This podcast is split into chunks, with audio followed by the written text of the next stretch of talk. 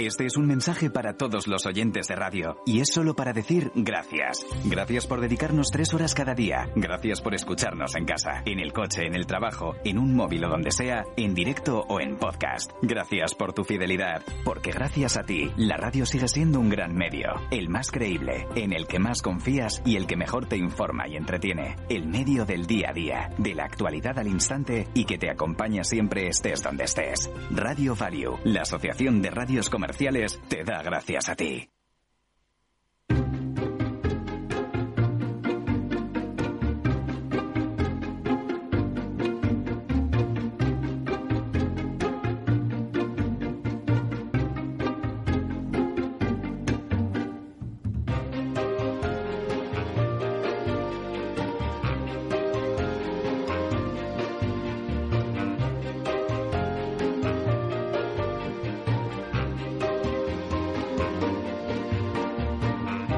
Inversión inmobiliaria con Meli Torres.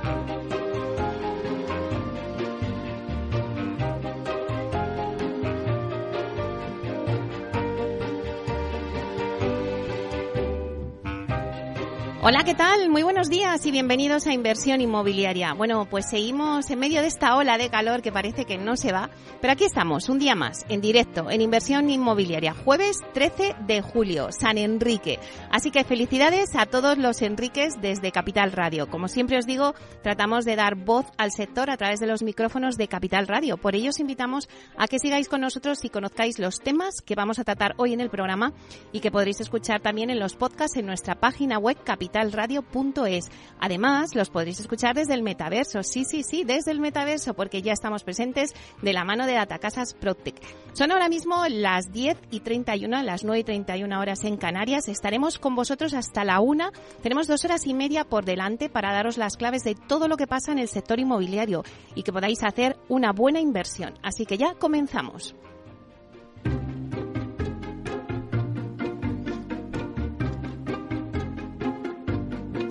Bueno, pues como todos los jueves repasamos la actualidad de la semana inmobiliaria con el portal inmobiliario Idealista. Luego Tinsa nos va a dar el dato inmobiliario del día y nos vamos a ir a analizar el alquiler. Nos vamos con alquiler seguro porque vamos a conocer la última operación de la compañía y también de paso analizamos cómo está el sector del alquiler. Luego en nuestra sección Inversor Masteos nos van, nos van a venir aquí al estudio a contarnos el informe que ha elaborado Masteos sobre los municipios más rentables para invertir en España en vivienda para el alquiler en función del presupuesto disponible que cada uno tenga. Es decir, si tú ahora mismo cuentas con una capacidad de inversión inferior a 80.000 euros, te vamos a contar dónde puedes invertir en comprar una vivienda y ponerla en alquiler y conseguir una rentabilidad del 9%. Así que no te lo pierdas a las 11, que es muy interesante todo lo que os vamos a contar. Le siguen también nuestras secciones de la vía sostenible con Vía Agora, donde os vamos a hablar de una tendencia en el sector importante a notar, la arquitectura generativa. Y luego un repaso por el mundo PropTech y será de la mano de Urbanitae. Después de 12 a 1 tendremos nuestro debate y lo vamos a centrar en un aspecto crítico para el sector inmobiliario y, no y consiste en la modernización del sector y es la transformación digital. En concreto, la transformación digital del proceso urbanístico. Bueno, bueno, ¿qué pelea vamos a tener hoy en el debate? Porque es importante este tema dentro del sector. Se trata de un grupo de trabajo muy potente que está dentro del clúster de la edificación y nos lo van a contar Juan Carlos Álvarez, que es director general de la edificación del Ayuntamiento de Madrid, Felipe Iglesias, que es profesor de Derecho Administrativo en la Universidad Autónoma de Madrid, también consultor del despacho Uría Menéndez, Javier Munarriz, que es director técnico de la Comisión Gestora Nueva Centralidad del Este de Madrid, y Jaime Fernández, que es gerente de la Asociación de Promotores Inmobiliarios de Madrid, ASPRIMA. Así que todo esto en breve con todos vosotros. Comenzamos.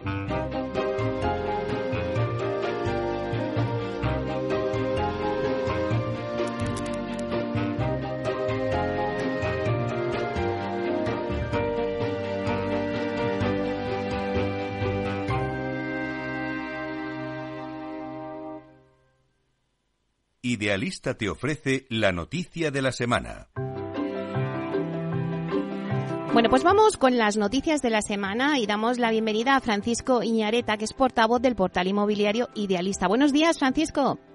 Muy buenos días, Meli, ¿qué tal? Bueno, ¿cómo soportas este calor, Francisco? A ver, cuéntanos. Danos la Pues noticia. mira, pues, pues mira, le estaba diciendo a Félix que yo en realidad, eh, no, a- a- no sé, a lo mejor llámame raro, pero ni ayer tuve tanto calor, ni hoy lo estoy teniendo, no lo sé. no bueno, lo sé. venga, Yo, raro, raro, raro. Para mí, la ola, para mí la ola de calor ya ha pasado. En todo caso, Bueno, las noticias del día, ¿qué es lo que nos trae hasta aquí? Mira, hoy te voy a hablar, estaba escuchando previamente el, el sumario de, que- de lo que vas a hablar luego y vamos a tratar un tema del que vas a hablar también luego, y es la rentabilidad, la rentabilidad de la vivienda. ¿Y qué es lo que ha pasado con la rentabilidad de la vivienda y de otros productos inmobiliarios durante este segundo trimestre? Si yo te tuviera que dar un titular, iría directamente al porcentaje, y es que la rentabilidad de la vivienda se sitúa en el 7,1% durante el segundo trimestre.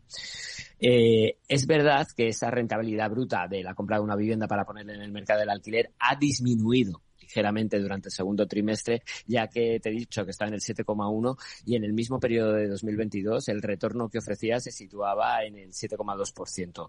Eh, de todas formas, en todo caso, eh, la rentabilidad obtenida duplica en el peor de los casos las tasas, por ejemplo, que están ofreciendo los bonos del Estado a 10 años, que ya sabes que son del 3,3%. ¿Vale? Eh, si quieres, vamos, eh, vamos hablando de los diferentes productos inmobiliarios analizados y cuál es la rentabilidad en ellas. Eh, te comentaba, eh, empezábamos con el de la vivienda. Entre las capitales españolas, Lleida y Murcia son las que más rentabilidad están ofreciendo. Eh, si la media nacional se situaba en el 7,1, en estas capitales se sitúa en el 8,1 en ambos casos, seguidas de Huelva, que alcanza el 8%. Con rentabilidades superiores también al 7% se sitúan Jaén, eh, Almería y Castellón. Y por el contrario, San Sebastián es la ciudad donde la rentabilidad es más reducida, apenas alcanza el 3,7%, seguida de Pamplona, Coruña y Palma, un 4,6% en las tres ciudades. Bilbao y Pontevedra también comparten porcentaje, un 4,9%. En Madrid, la rentabilidad de la vivienda alcanzaría el 5% y en Barcelona la rentabilidad bruta llegaría hasta el 5,4%. Ujú. Los locales eh, comerciales son el producto que mayor rentabilidad tienen en casi todas las capitales. El mayor retorno es el que se está obteniendo en Ávila, un 12,8% de media. En Murcia estaría situada en el 11,2% y en Santa Cruz de Tenerife en el 11,1%. Eh, por encima del 10 también estaría Lleida, Girona, Zaragoza, eh, Cáceres, Huelva y Oviedo. En Barcelona, eh, la tasa de retorno de, rentabilidad bruta de, de los locales comerciales se situaría en el 8,1, mientras que en Madrid se quedaría en el 7,8. Y por el contrario, Teruel sería el mercado en el que la rentabilidad de los locales comerciales es menor, un 6,3%. La parte baja de la tabla se completaría con Cuenca, que tiene un 7,1%, a Coruña y Jaén un 7,3% en ambos casos. ¿Y qué es lo que pasa con las oficinas? Eh, bueno, primero decir que el mercado de las oficinas no es tan uniforme como el de otros productos porque, por lo que nos resulta desde Idealista imposible obtener datos estadísticos de casi un tercio de las capitales españolas. Pero bueno, de todos los mercados analizados, te tengo que decir que son las oficinas de Sevilla las que presentarían el retorno más jugoso entre todas las capitales. Alcanzaría un, atención, 15,2% de rentabilidad bruta. Seguiría Zaragoza y con un 11,7% y Almería con un 10,7%. En Barcelona, la rentabilidad se situaría en el 7,8%. Y en el lado opuesto de la tabla, pues las rentabilidades de Bilbao un 6%, Santa Cruz de Tenerife un 6,2% y San Sebastián un 6,3%. En el Madrid eh, se quedaría en el 6,9%. Y ya eh, para terminar, eh, Meli, los garajes, que son en contraposición y a pesar de la creencia popular, el producto menos rentable para el inversor en la mayor parte de las capitales. La mayor rentabilidad se obtendría en Murcia, un 10,2%, es un buen porcentaje. Castellón un 8,6% y Ávila un 7,5%. En Madrid, por ejemplo, la tasa de retorno se situaría en el 5,4% y en Barcelona llegaría hasta el 6,5%. Y ya para terminar, la capital con los garajes menos rentables de España sería Salamanca, que apenas ofrece un 2,9% de rentabilidad bruta. Bueno, pues ahí quedan estas cifras. La verdad es que es interesante y bueno, pues yo creo que al final el producto, como hemos empezado, no hablando de, de la rentabilidad de la vivienda, sigue siendo un producto interesante si lo comparamos sobre todo con los bonos del Estado, ¿no? Como decías, que duplica. Hombre, un Muchísimas 7,1% de rentabilidad bruta a nivel nacional es una rentabilidad bastante buena, ¿no? Bastante alta. Ya lo creo. Así que que tomen otra nuestros oyentes porque es un producto interesante. Muchísimas gracias, Francisco. Bueno, eh, te dejamos que te des un chapuzón en la piscina o donde puedas, o en la bañera, da igual. Ojalá, ojalá. Hasta el próximo jueves. Hasta la semana que viene. Chao.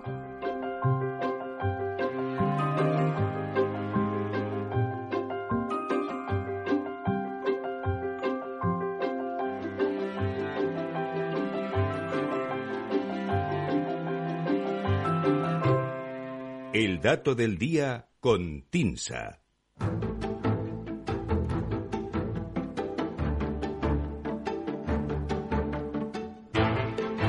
Bueno, pues ahora vamos con el dato del día que nos trae Susana de la Riva, directora de Marketing y Comunicación de TINSA. Vamos a darle la bienvenida. Buenos días, Susana. Hola Meli, buenos días, ¿cómo estás? Bueno, dime que nos vamos a seguir quedando por la costa, cerca de la playa, porque ya tengo unas ganas. quien no se consuela es porque no quiere. Así que yo sigo con mi campaña de hagamos lo posible para ser todos un poco más felices.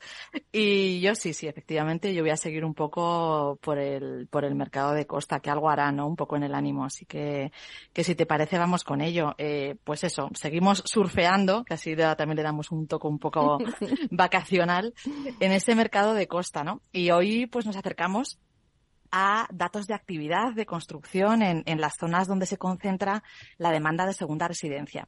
Y en este enfoque, el informe Vivienda en Costa 2023, del que ya te he hablado en alguna ocasión, que publicamos recientemente en TINSA, nos aporta datos reveladores. Y vamos a comenzar con este dato. 19,9%. Vamos a dejarlo en un 20%. Que se refiere a cuánto se incrementaron los visados de obra nueva en los territorios insulares, es decir, Baleares y Canarias, en 2022.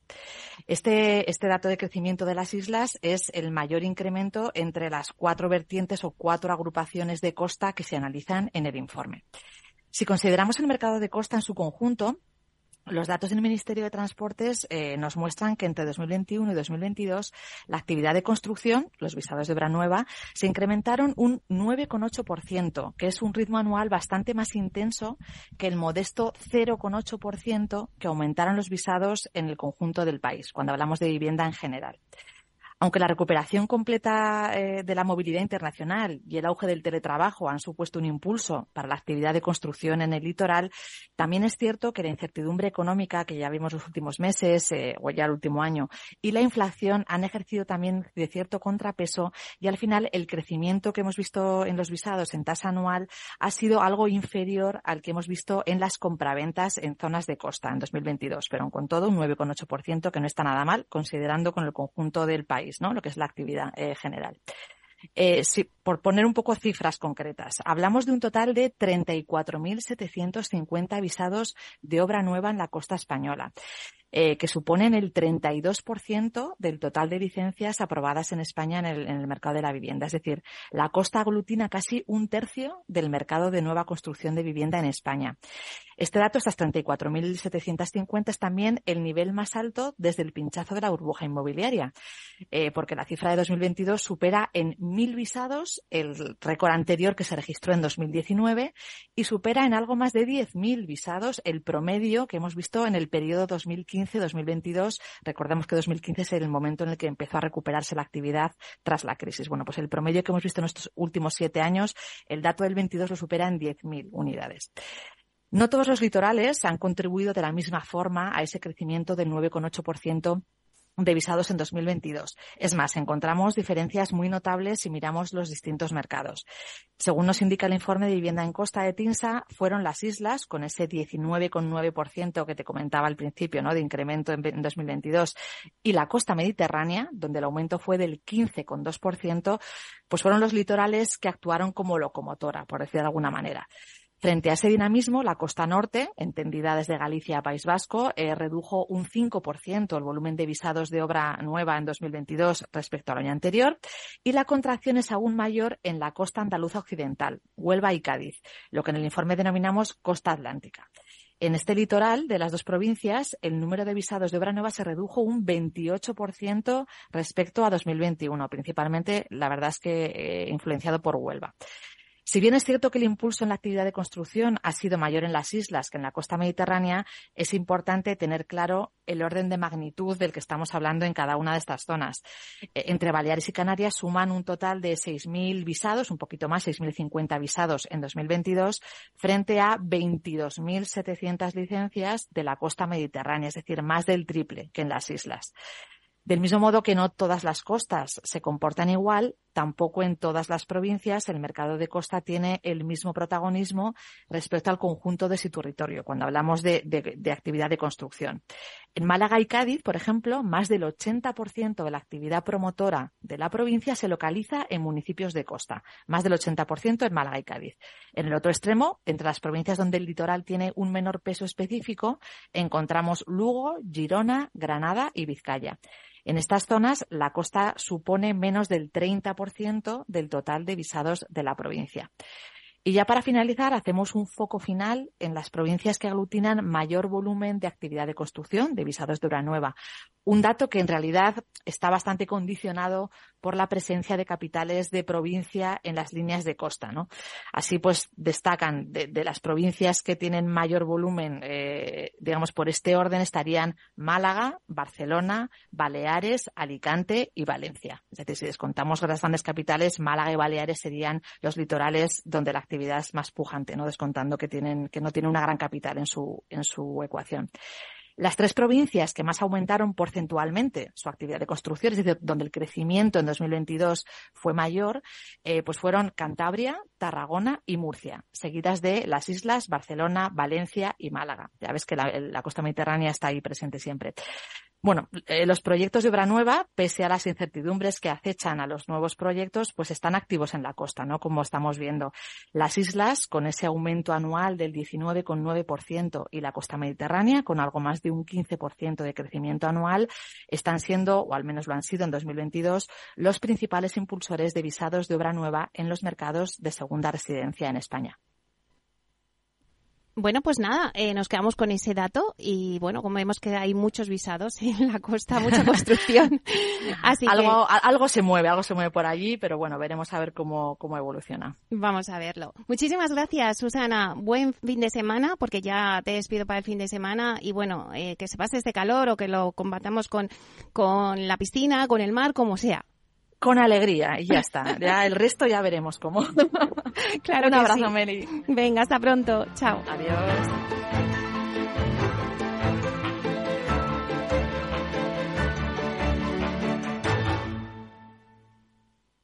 Tecnología propia, rigor técnico y una potente base de datos son el punto de partida del asesoramiento independiente que TINSA presta a todo tipo de inversores en real estate. Conoce en la web tinsa.es cómo podemos ayudarte a rentabilizar tu inversión a través de estudios de mercado, valoración RICS, AVM de grandes carteras o consultoría fiscal, entre otros servicios. TINSA, valor de confianza.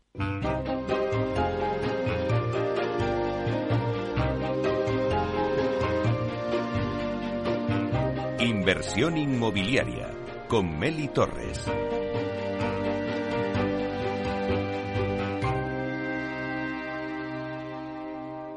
Alquiler Seguro, el alquiler rentable, nos trae el análisis del mercado.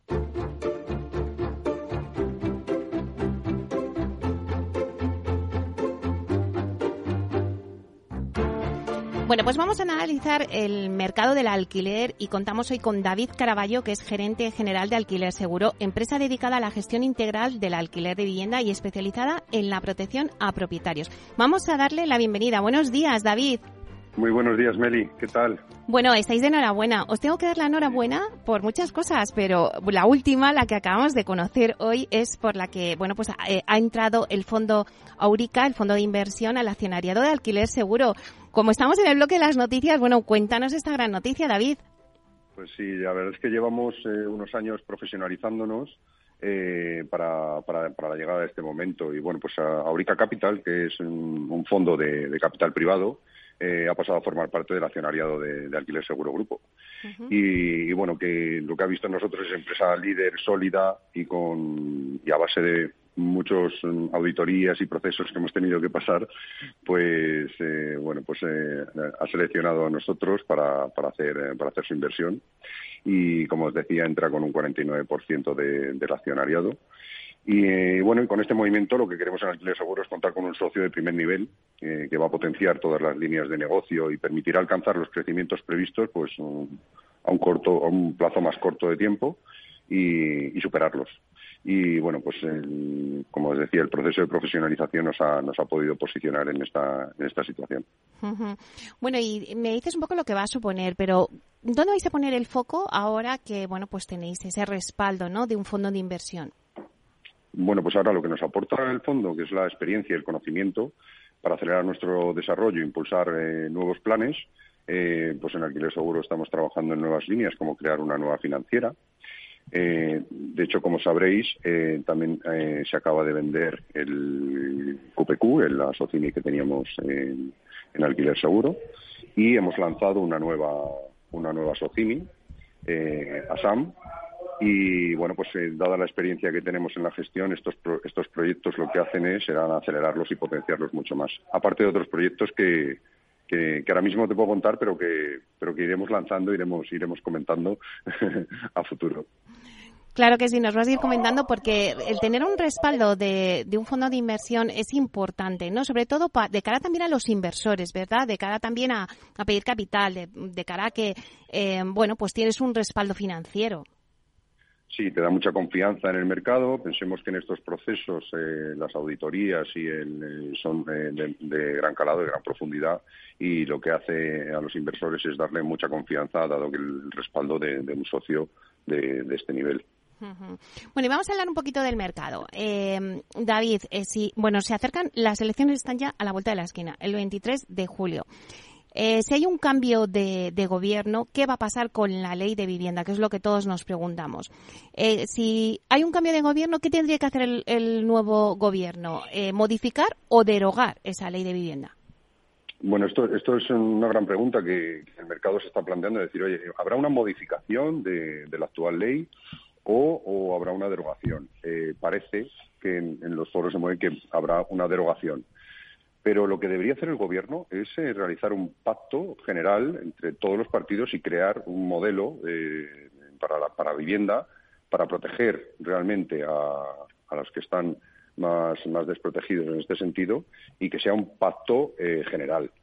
Esto es una utopía, la verdad, pero bueno, es, lo que se debería hacer. Eh, y no utilizar la vivienda como una herramienta o un arma política para, para ganar votos, que es un poco una ley muy eh, que, que, se ha, que se ha, tomado un carácter muy muy político más que buscar más que buscar soluciones. Con respecto al mercado, me preguntas, el mercado está expectante ante el impacto de la, de la nueva ley y, algunos clientes nos admiten que, tienen incertidumbre, no saben qué va a pasar. Entonces, bueno, pues esto ralentiza un poco el mercado. Eh, concretamente en el mercado del alquiler, como hemos hablado en otras entrevistas, eh, es imparable. O sea que nosotros eh, estamos viendo que la, demanda cada vez es mayor y, el problema va a venir por la oferta. Dependiendo de las decisiones que se tomen, la oferta será mayor y por lo tanto se autoequilibrará el mercado o eh, veremos experiencias del pasado como el límite de, precios, que lo que al final provoca es el efecto contrario. Claro, eh, ya ha supuesto una reducción del stock de, para de, pisos en alquiler. Claro, la ley de vivienda ya se está cobrando factura. Así es. Eh, mucho, mucho propietario lo que está planteándose es una nueva estrategia, como puede ser la venta del, del activo o eh, esperar a ver la resolución. Pensemos que también esto, eh, si lo llevamos a los inversores, el no tener un tablero de juego con las reglas definidas hace que para preparar un business plan, que normalmente los inversores lo hacen a cinco años, pues no tienen un futuro cierto para invertir. bueno, pues lo hemos visto también con Cataluña, que lo que ha hecho es espantar y, eh, estar derivando esos inversores, pues muchos están poniendo la vista en Portugal Hmm. y, eso nos perjudica, nos, nos hace más pequeños como, como país. Bueno, ¿y qué consejo le podemos dar a alguien que, bueno, pues está buscando un piso de alquiler? Primero a alguien que está buscando un piso de alquiler y luego al inversor que busca eh, desarrollar el Virturen. Alguien que está buscando un piso de alquiler, ¿cómo está ahora mismo el mercado? Pues eh, lo primero que, tendría que mirar eh, ahora mismo es, en base a sus necesidades, ver la oferta que hay.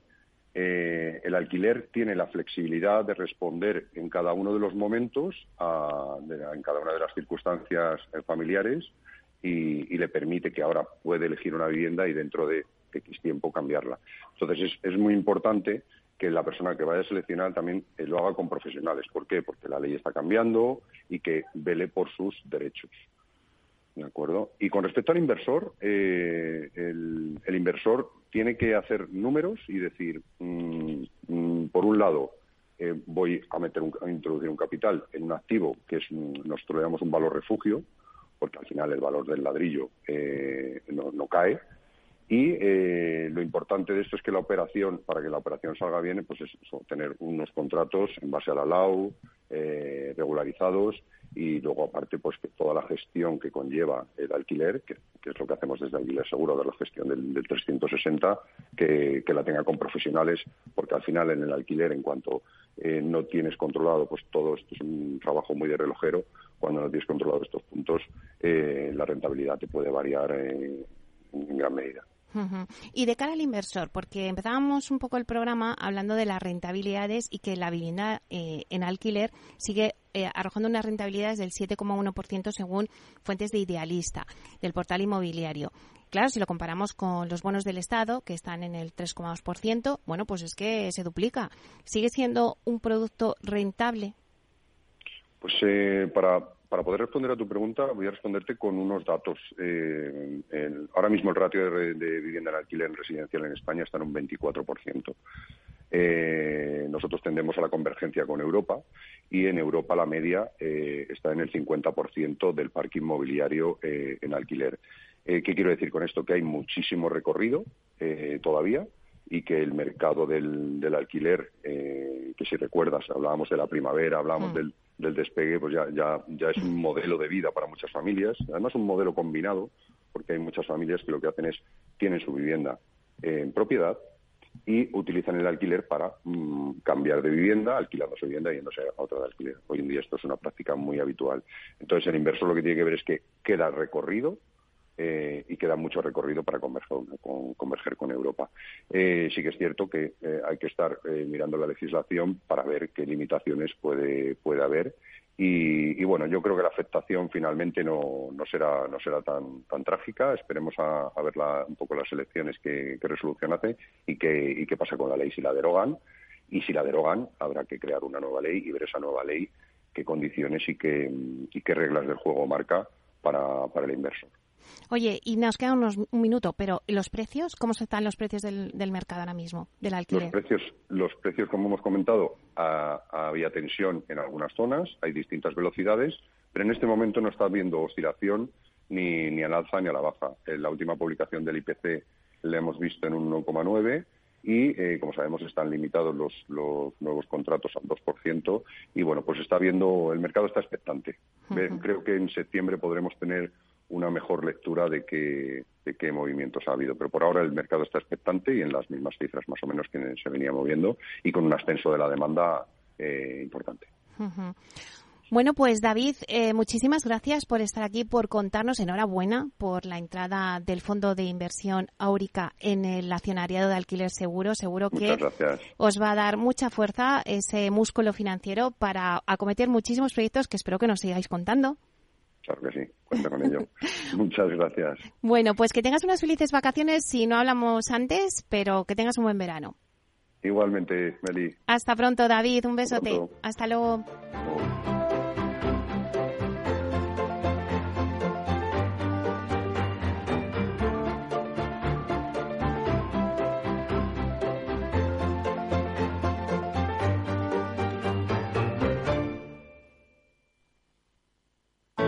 Artesanía, tecnología y lujo de la mano de Grato. Una marca española líder en fabricación de pavimentos de parqué de ingeniería y carpintería para interiorismo de madera de roble europeo, procedente exclusivamente de bosques gestionados de forma sostenible. Grato te ofrece las mejores calidades para tus proyectos residenciales y hoteleros, fabricando tanto parqué de ingeniería como cocinas, puertas, armarios y muebles de baño con exclusivos diseños, siempre con trato directo de fábrica. Grato da vida a espacios en todos los rincones del mundo con productos sostenibles, duraderos, de alta calidad y personalizables.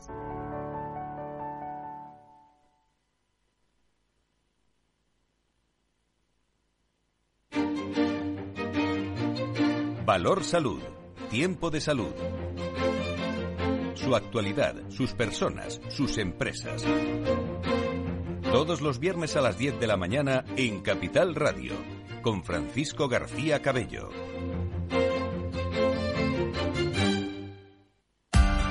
Capital Radio. Escucha lo que viene.